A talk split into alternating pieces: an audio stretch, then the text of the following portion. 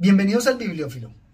En esta oportunidad les traigo un autor cuyo poder narrativo es envolvente. Creo que es un gran inspirador de historias. Nos aporta interpretaciones de la historia, creando misterios. Sin embargo, vamos a ver que va a emplear las mismas fórmulas utilizadas en su éxito de Sinué el egipcio. Y que también resulta un libro para conocedores.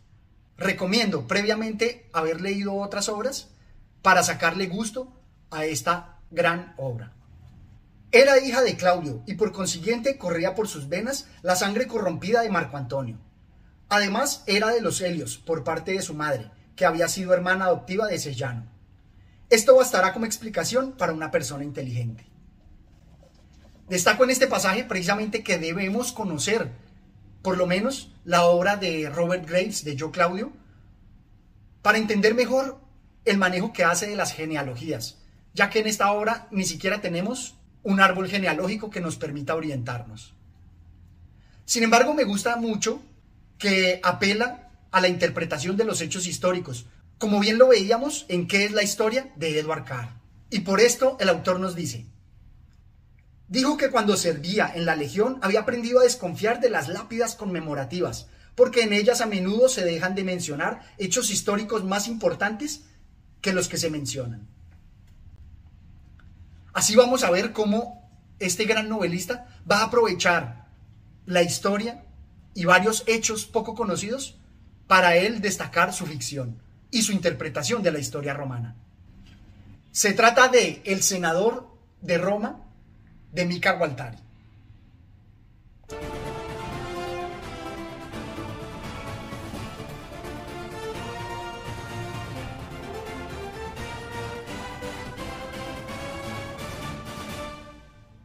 En primera instancia voy a destacar todo lo que me pareció interesante de esta obra, como por ejemplo la estructura sólida que mantiene, ya que es muy meticuloso en los detalles y nos permite enlazar en cada punto la historia desde distintas perspectivas y siempre conservando una estructura sólida.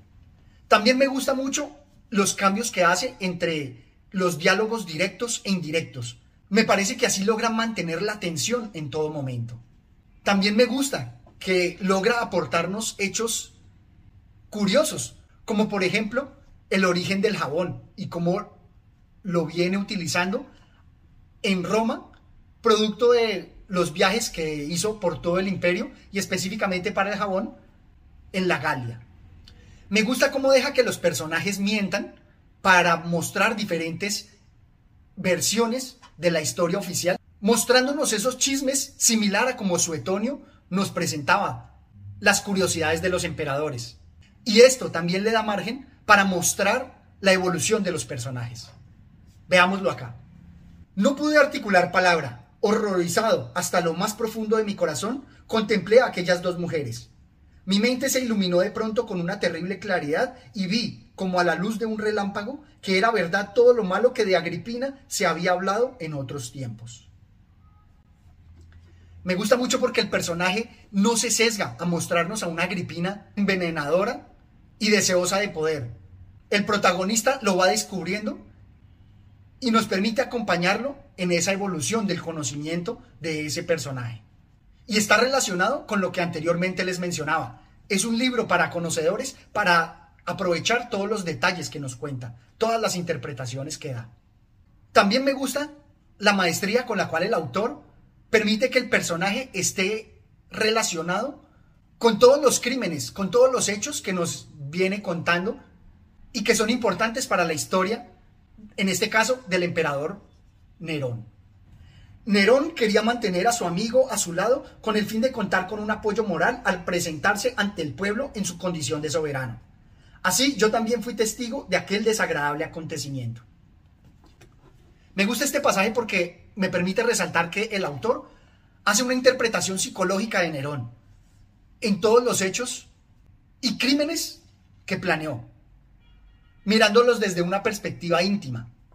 Y asimismo nos presenta la evolución del personaje, del protagonista, quien acompañó al emperador a lo largo de varios crímenes, a lo largo de varios hechos que de otra forma no se pudieran conocer con un testigo tan cercano. Esto me parece que es una técnica narrativa encomiable. En esta obra se nos presenta la historia de Nerón y logra abordar la historia contándonos similar a Suetonio todos los entresijos y todos los hechos curiosos que envolvieron su reinado. Aprovecha para contarnos sobre las carreras de cuadrigas, sobre la construcción de los acueductos, sobre los apóstoles y la construcción de la Biblia, e incluso sobre viajes a China por parte de romanos. Muchos de estos elementos creo que Posteguillo los reprodujo de mejor manera en su trilogía de Trayano. Sin embargo, creo que Posteguillo tuvo que haberse inspirado en esta magnífica obra de Gualtari, que resulta muy envolvente y muy entretenida.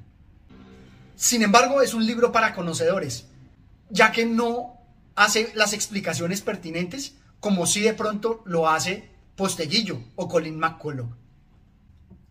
A manera de entremés, voy a mostrar dos apartes que me parecieron bastante curiosos. El primero es la relación con todo modo, ya que nos habla de la religión de los cristianos y nos presenta aquí una reflexión bastante profunda sobre el significado de la doctrina cristiana. Veámoslo. Justamente creen lograr el perdón de sus peores pecados y por eso todo les es permitido, repuso impaciente Nerón. Si no es esa una doctrina peligrosa, quisiera saber qué es peligroso para el Estado. Me recuerda la obra de Todo Modo, donde precisamente se nos presenta que la gracia o el perdón que nos da hace que los cristianos tengamos la posibilidad de cometer cualquier acto libre.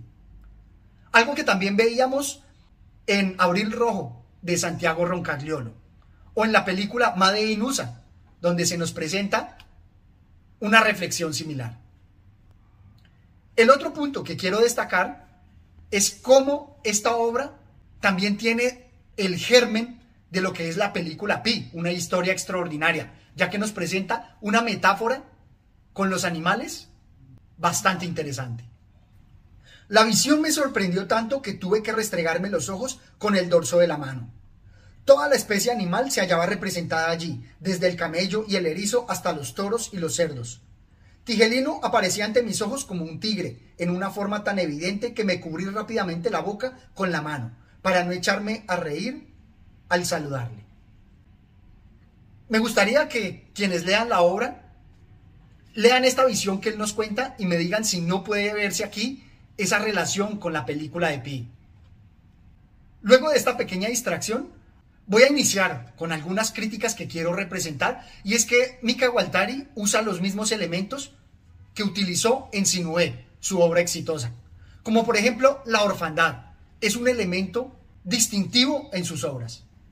O tenemos también la participación y su visión de la mujer, donde vamos a encontrar esa figura similar a Eva que va a presentar la tentación. ¿Y cómo no ver representada en esta figura femenina a Nefer, Nefer, Nefer de Sinué el egipcio. Dice así. Pero Damaris se hizo a un lado delicadamente y me previno. Recuerda que por una sola noche en mi compañía se me han ofrecido mil monedas de oro. Un hombre opulento perdió su mina de plata por mí y se vio obligado a comenzar su vida nuevamente, pobre como una rata. Para quienes han leído Sinué el egipcio, van a ver aquí una referencia diáfana o también un elemento distintivo en estas obras es la presencia de la religión, esa contraposición entre lo que es lo cristiano y otras religiones, como eran las egipcias, sirias, o en este caso, con los druidas britanos y otras más. Veamos este pasaje. Tu jefe Vespasiano comprende tal vez mejor que ningún romano que la guerra actual es una guerra entre los dioses britanos y los dioses romanos o más adelante. El maestro Caifás es un pastor druida y el más inteligente de los druidas britanos, a pesar de que es judío. Con estos elementos quiero marcar que así como en Sinué se nos presentaba la guerra religiosa entre el dios Amón y el dios Atón, aquí se nos va a presentar guerras religiosas entre los druidas y el cristianismo e incluso entre la religión de los judíos y los cristianos. Me parece que es un elemento distintivo de las obras de Guattari, esa preocupación religiosa. Finalmente, quiero destacar el cómo nos plantea un misterio. Nos va a dejar también una interpretación de la historia muy interesante, que nos va a dejar reflexionando sobre la obra y sobre la historia. Veamos este pasaje. En aquellos tiempos revueltos había sido fácil encontrar un cuerpo del tamaño de Nerón, cuando en las cunetas de los caminos se encontraban cadáveres de ciudadanos que habían ajustado cuentas entre ellos antes de la llegada de Galba. El cuerpo fue depositado rápidamente sobre la pira, se encendió la leña y se echó aceite encima. ¿A dónde, cómo y vestido de qué manera Nerón siguió su viaje? Eso no me ha sido posible saberlo. De lo que estoy casi seguro es que se dirigió hacia Oriente y posiblemente, al amparo de la amistad con Tirídates, se puso bajo la protección de Partia. De verdad que esta obra me resulta bastante interesante y planteándonos estos misterios nos va a dejar reflexionando y pensando largamente luego de haberla terminado. Eso es lo que hace que esta obra sea entretenida, profunda y, ¿por qué no?, misteriosa. Los animo a que ustedes lean la obra, a que me dejen sus comentarios sobre ella, que iniciemos una controversia en por qué no, si usa los mismos elementos, en por qué no, si animó a otros autores con respecto al uso de los elementos de construcciones e incluso en todos los misterios que deja planteados e irresolutos. No olviden suscribirse al canal y hasta una próxima oportunidad. Gracias.